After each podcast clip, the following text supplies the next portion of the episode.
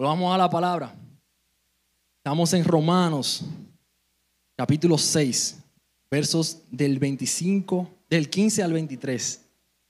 Ustedes me siguen, pueden seguirme a través de la pantalla o los invito también a que puedan abrir sus Biblias o encenderlas.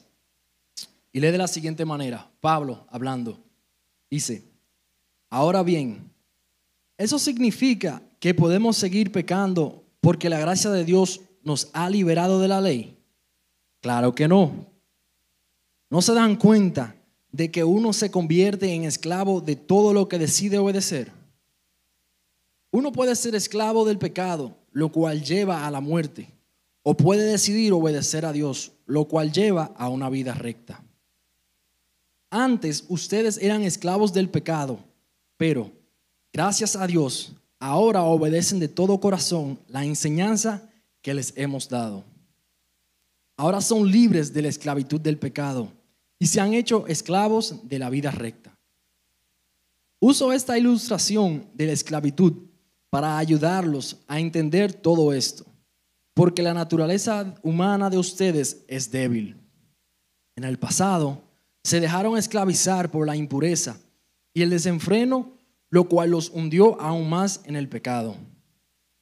Ahora deben entregarse como esclavos a la vida recta para llegar a ser santos. Cuando eran esclavos del pecado, estaban libres de la obligación de hacer lo correcto. ¿Y cuál fue la consecuencia? Que ahora están avergonzados de las cosas que solían hacer, cosas que terminan en la condenación eterna. Pero ahora quedaron libres del poder del pecado y se han hecho esclavos de Dios. Ahora hacen las cosas que llevan a la santidad y que dan como resultado la vida eterna. Pues la paga que deja el pecado es la muerte, pero el regalo que Dios da es la vida eterna por medio de Cristo Jesús nuestro Señor.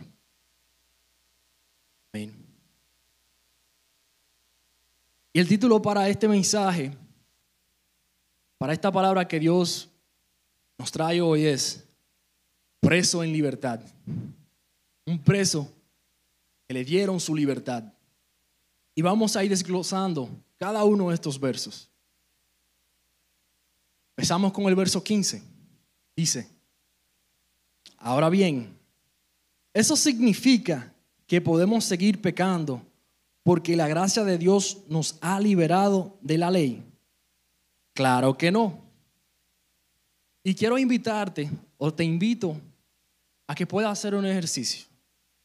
Invito a que puedas cerrar tus ojos. Un momento. Y tienes ya los ojos cerrados.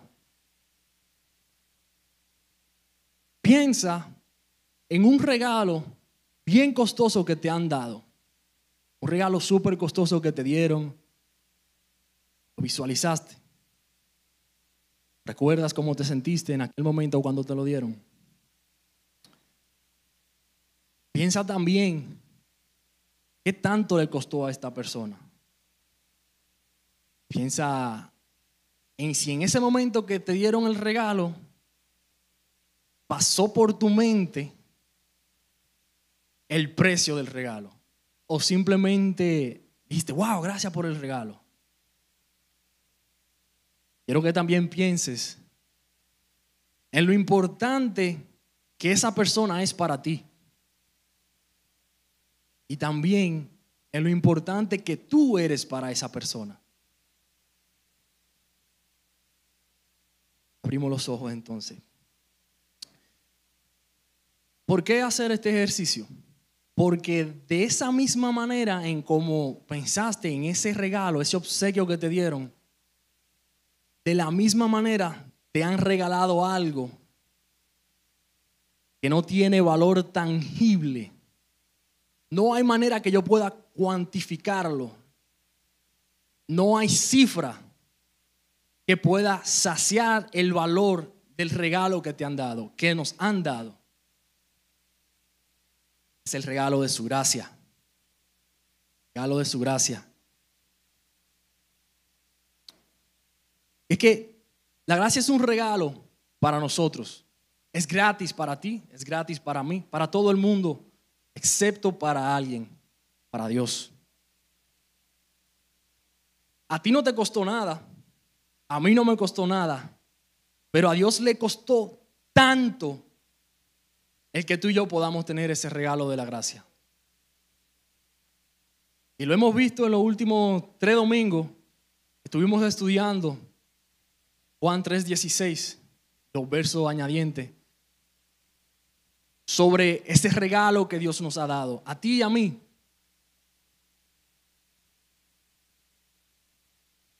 Y es muy importante, es muy importante que podamos cada mañana, cada mañana, tener esto pendiente. Lo tanto que le costó a Cristo que tú y yo hoy tengamos ese regalo.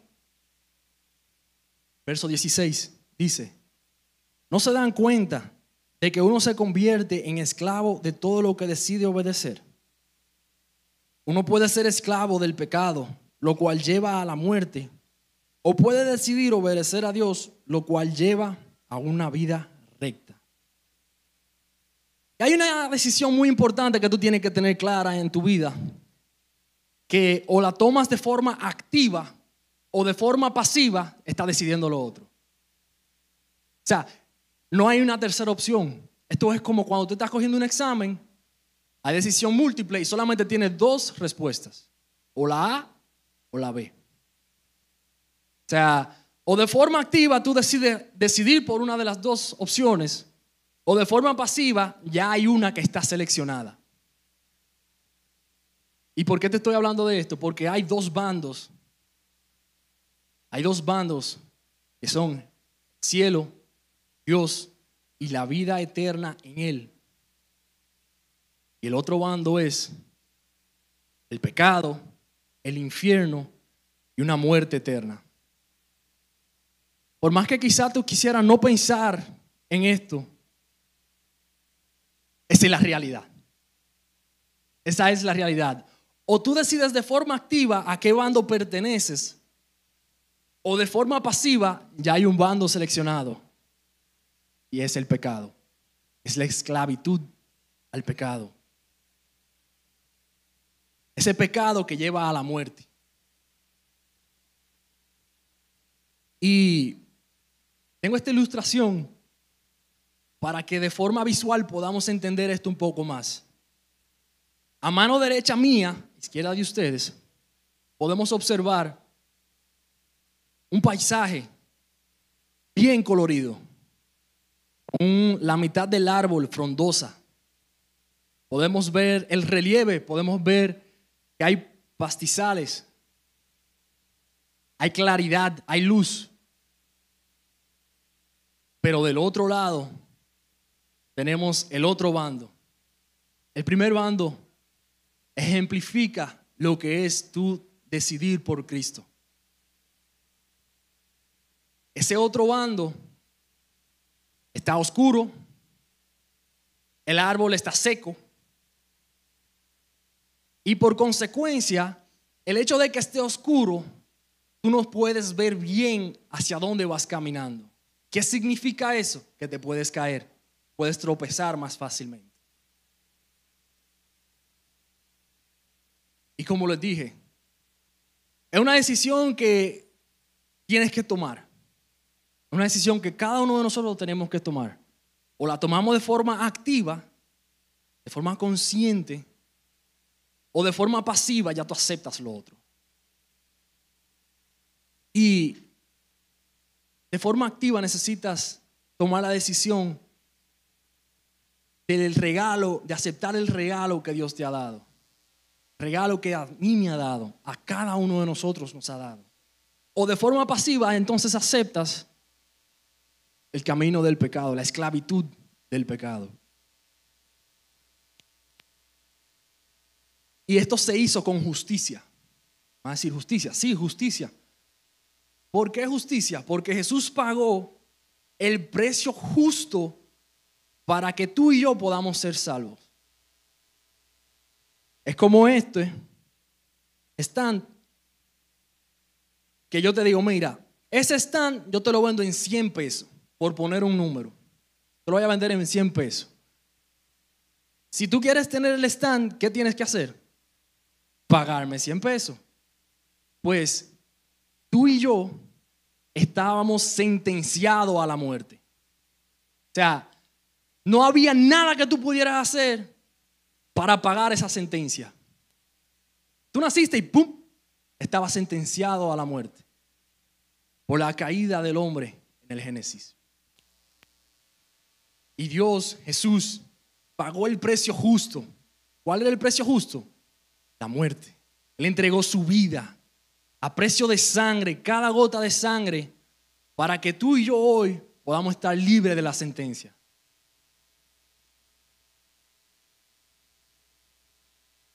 Lo que nos tocaba a nosotros, Él lo hizo por ti y por mí sin merecerlo. Tú no merecías esto. Yo no merecía esto. Pero por eso es gracia. Porque sin merecerlo nos lo ha dado. Ahora bien, nos toca a nosotros entonces decidir a qué bando pertenecemos. ¿A qué bando pertenecemos? Seguimos leyendo. El verso 17 dice, antes ustedes eran esclavos del pecado, pero gracias a Dios, vuelvo y digo, gracias a Dios, no a tus buenas obras, no al dinero que puedas tener en una cuenta de banco, no al éxito que puedas tener profesional, no al éxito familiar que puedas tener. Vuelvo y repito, gracias a Dios. Ahora obedecen de todo corazón la enseñanza que le hemos dado. ¿Y cuál es esta enseñanza que nos han dado? Hemos estado estudiándola los últimos tres domingos. Juan 3:16 lo ejemplifica de que Él vino y murió por nosotros para que podamos tener vida eterna y podamos decidir activamente por Él. Y la segunda enseñanza mayor que nos han dado es la gran comisión. Ir y hacer discípulos. O sea, si ya yo recibí, ya yo fui salvado, decidí recibir este pago por la sentencia, pues no, me voy a, no voy a ser egoísta, no me voy a quedar con esto. ¿Qué toca? ir y hacer discípulos. Dejarle saber a las otras personas que también su sentencia de muerte fue pagada. Y tenemos esta ilustración. Es que gracias a esto, gracias a lo que él hizo en el madero, es que hoy, hoy, podemos ser libres del pecado, de la esclavitud del pecado.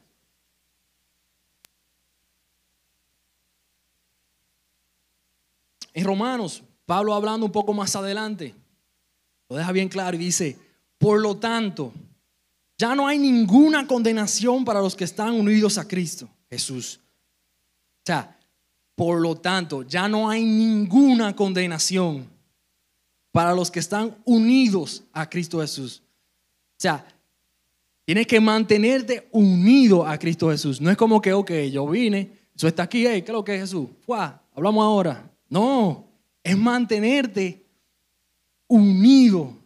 No hay condenación para los que están unidos a Cristo Jesús.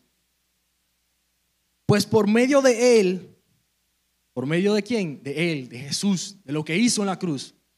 La ley del Espíritu de vida me ha liberado de la ley del pecado y de la muerte. Hemos sido liberados de esa esclavitud del pecado. Y es que en algún momento dado en tu vida, si tomaste la decisión por Cristo de forma activa, Dios se mantuvo hasta que tú tomaras esa decisión a la puerta tocando, como ese celular sonando.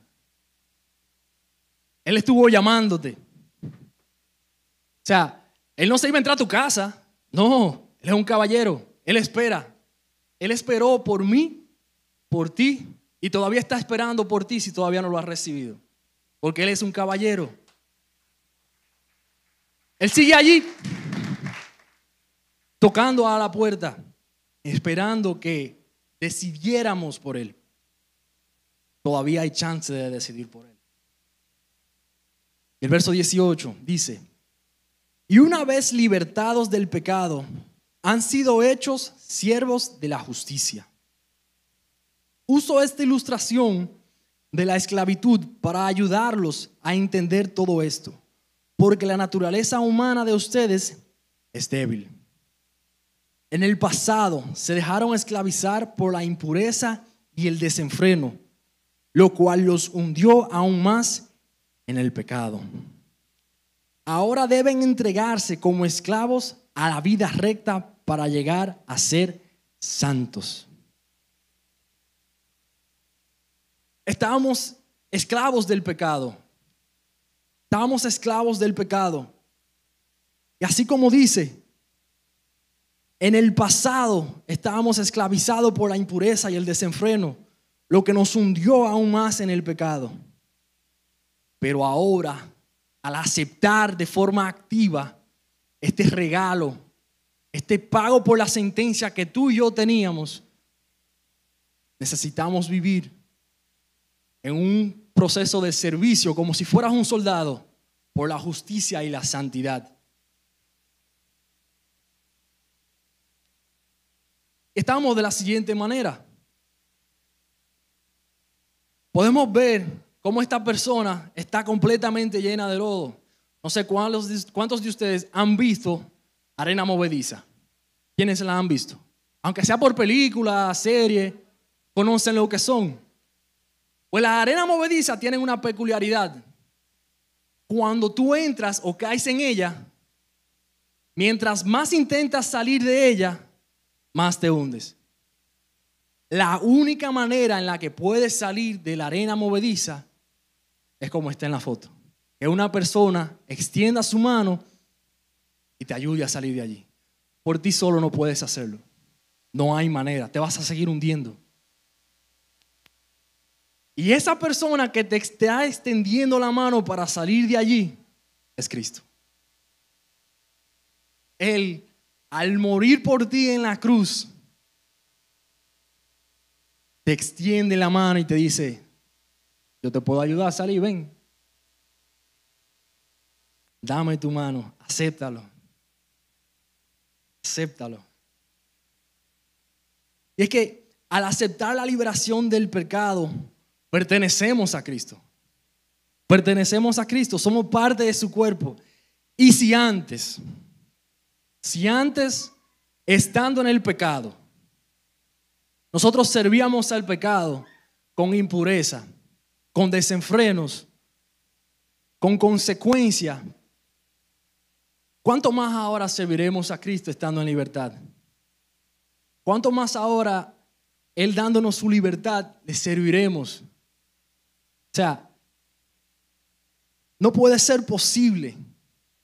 Es que el gozo producido en mí por su Espíritu Santo, al ser salvado y el saber que se pagó la deuda que yo no podía pagar, esa sentencia de muerte que me la quitaron porque Él murió por mí, ese gozo que es producido por tu reconocer eso, debe producir en ti y en mí un impulso de servicio a Dios.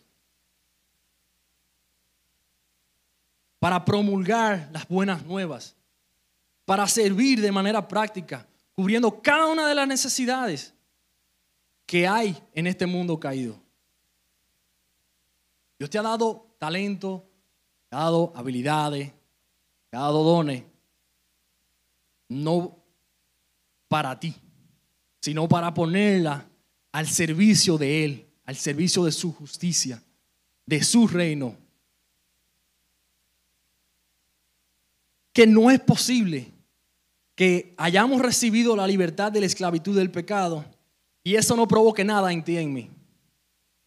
Eso sería como un preso que está en su celda y va al carcelero y le dice, le toca la celda, lo hierro eh, óyeme, te pagaron la sentencia. Tu sentencia de muerte ya alguien la pagó. Y que el preso entonces decidiera, decir, ah, pues está bien.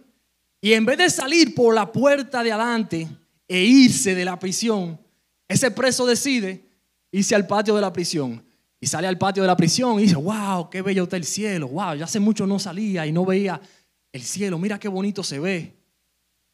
Eso es igual que la persona que le dicen que ha recibido la libertad de la esclavitud del pecado y no decide tomarla. ¿Qué va a pasar con el preso que está en el patio? Tarde o temprano regresa a la celda. Si no saliste de la prisión sabiendo que tu sentencia fue pagada y decidiste mejor, voy para el patio, desde ahí yo puedo ver el cielo, veo los colores, tarde o temprano, vuelve para la celda, vuelve a la esclavitud del pecado. O sea, Dios pagó tu sentencia. Tú puedes salir por la puerta, puedes irte. ¿Para qué quedarte en el patio si puedes disfrutar de su libertad?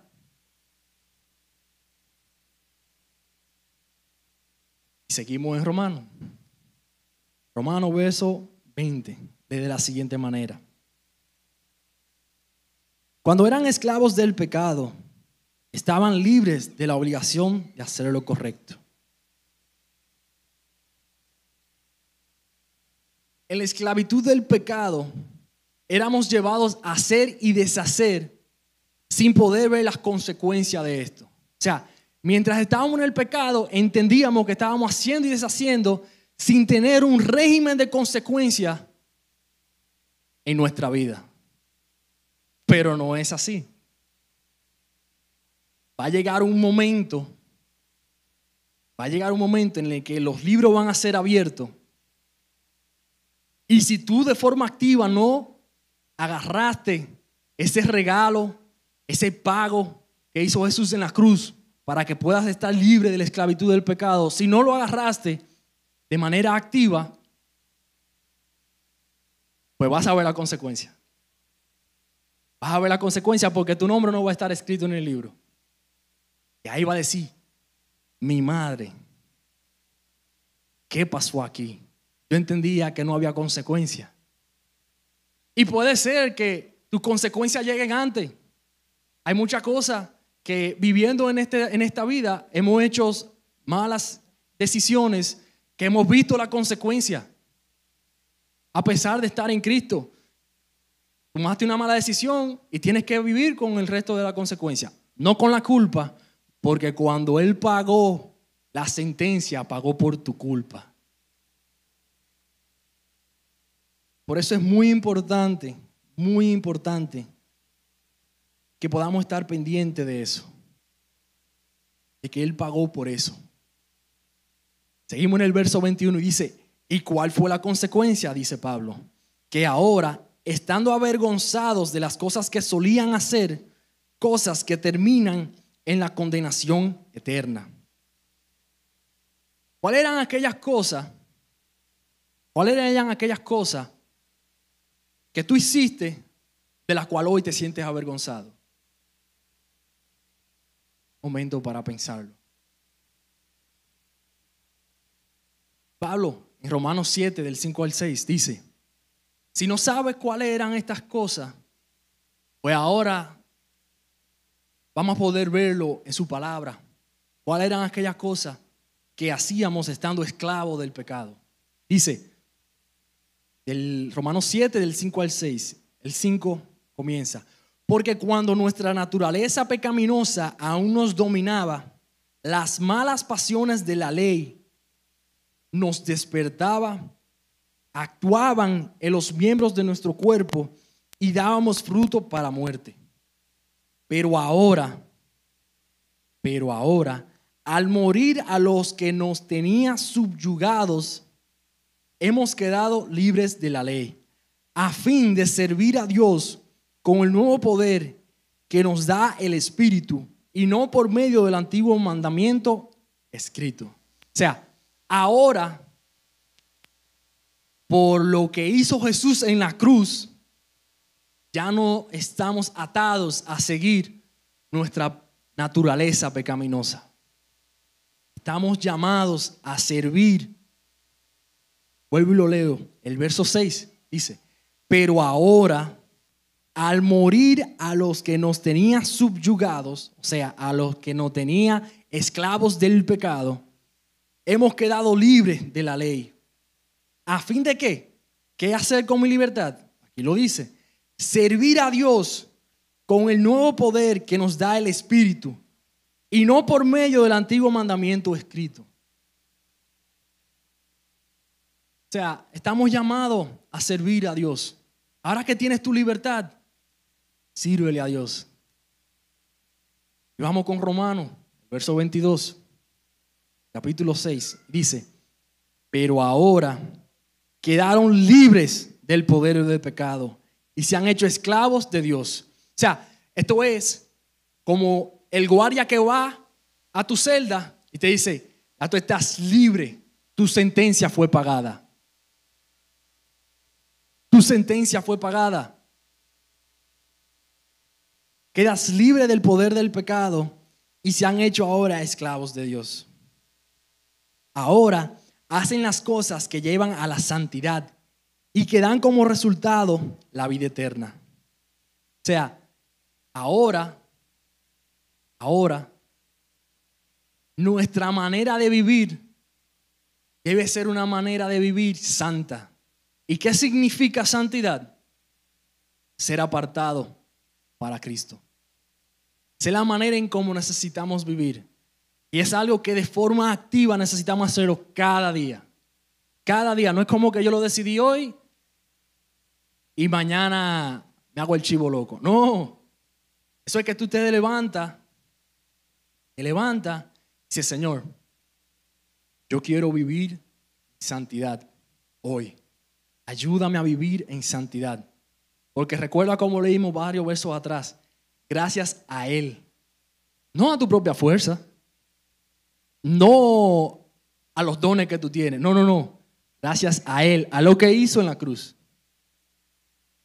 Entonces, Él es que te ayuda a que durante el día tú puedas mantenerte en santidad. Él camina de la mano contigo.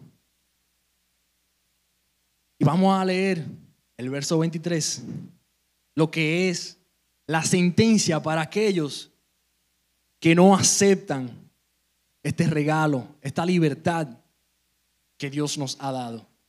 Este pago por, por la sentencia tuya y mía. La sentencia lee. Pues la paga que deja el pecado es la muerte. Es la muerte. Esa era la sentencia, esa es la sentencia. Pero el regalo que Dios da es la vida eterna por medio de Cristo Jesús, nuestro Señor. O sea, ese es el regalo que Él te está dando. Ese es el regalo que Él nos ha dado a todos. Está en nosotros, como el hombre que vimos, estrechar su mano. No ponernos de que a negociar y a pensar, Está bien, yo, yo lo acepto ahorita. Porque tú no sabes cuándo va a ser tu sentencia. Cuándo llegue el día de tu sentencia. Tú no sabes. O sea, piensa lo que piensa ese preso que está en su celda, que le dicen que está sentenciado a muerte, pero no le han dicho la fecha. En la primera oportunidad que le dicen, mira, tu sentencia ha sido pagada, ¿qué hace el preso? Vámonos, vámonos, por aquí, vámonos. O sea, no lo piensa dos veces. Pero como nosotros estamos viviendo y decimos, no, Cristo no viene ahora, o yo no me voy a morir, yo estoy joven todavía. Todavía me queda tiempo. Pero eso es un pensamiento que la misma esclavitud del pecado ha puesto en nosotros para nosotros no aceptar el regalo que Él nos ha dado. Ya estoy terminando. ¿Qué implica esto ahora para nosotros? ¿Qué implica esto ahora para nosotros? Son tres cosas. Primero, Dios nos ha dado libertad de la esclavitud del pecado. Aceptemos su regalo y vivamos agradecidos de ello. O sea, Dios pagó tu sentencia. Ahora tú vas a tener vida y vida eterna. Acéptala. Y vive conforme a ello. Vive agradecido de eso. Vive agradecido de eso. O sea, no le dé no le dé chance a, no, yo lo voy a aceptar después. Tú no sabes cuándo te va o cuándo Él viene. Y tú vas a morir. Si Él no viene pronto, este cuerpo va a morir. Este cuerpo va a morir. Pero al momento que los libros sean abiertos, si tú aceptaste al Señor de manera activa en tu corazón, tú vas a tener vida eterna. Vas a tener vida eterna. Pero si no lo hiciste, vas a tener muerte eterna. Esas son las dos opciones. Esas son las dos opciones. La segunda implicación, al estar libre del yugo de la esclavitud del pecado, necesitamos vivir en obediencia a Cristo. Esa es la parte de cuando, cuando he mencionado de manera activa aceptar el regalo que Él nos ha dado. O sea, es poder entonces todos los días que tú puedas vivir en obediencia, en obediencia a sus preceptos. Que tú le agrades a Él. Porque recuerden, recuerden que esto es una relación, esto no es religión. Cuando la gente me dice, no, no, que tú eres religioso, no, es que yo tengo una relación. Yo no soy religioso. ¿Y qué implica una relación? Que tú estás con una persona y tú quieres agradar a la persona que está contigo en esa relación. Así funciona con Cristo. Tú tienes una relación. Cuando tú aceptas ese regalo, estás iniciando una relación con Cristo. Tú lo que quieres es agradarle a Él. Quieres agradarle a Él. Y tercera y última implicación es que necesitamos servir a la justicia, a Cristo, con los dones talentos que nos ha dado en cada esfera de nuestras vidas. O sea, no puede ser posible que tú hayas recibido a Cristo y no estés sirviendo en el ejército de su justicia. Que no estés de forma activa involucrado en el servicio. Es como si sucediera de la siguiente manera. Te están llamando a que entre al campo del juego y tú te quedas sentado en las bancas. En los bleachers te quedas sentado pero tú eres jugador. Incluso la gente que está en la banca te dice a ti, pero ven acá, tú no eres jugador, ¿qué tú haces aquí sentado? Ve a jugar. No que tú eres de, de este equipo, ¿por qué tú estás aquí sentado? O sea, de manera que al aceptar, al aceptar el regalo de Dios, su gracia, necesitamos involucrarnos. Necesitamos involucrarnos. Hay tanta necesidad en este mundo que por lo menos si tú puedes cubrir una, estás obedeciendo a Dios. Hemos visto en el pasado, hace unos, unas semanas atrás, cuántos ministerios tenemos aquí en la iglesia. Yo estoy completamente seguro que en cada uno de ellos necesitan más ayuda. Necesitan más ayuda. Y sé que Dios te ha dado talentos, te ha dado dones, habilidades. Cuando Él te diseñó, Él dijo, mira, le voy a añadir un poco de esto, eh, le voy a añadir que tenga esta sabrosura, eh, que le guste, qué sé yo, bailar, que le guste el deporte, eh, que le guste enseñar, le guste hacer manualidades, con el fin de que Él pueda suplir esta necesidad. No desperdicies el tiempo, no desperdicies lo que Él te ha dado. Úsalo de forma activa para su justicia y su reino.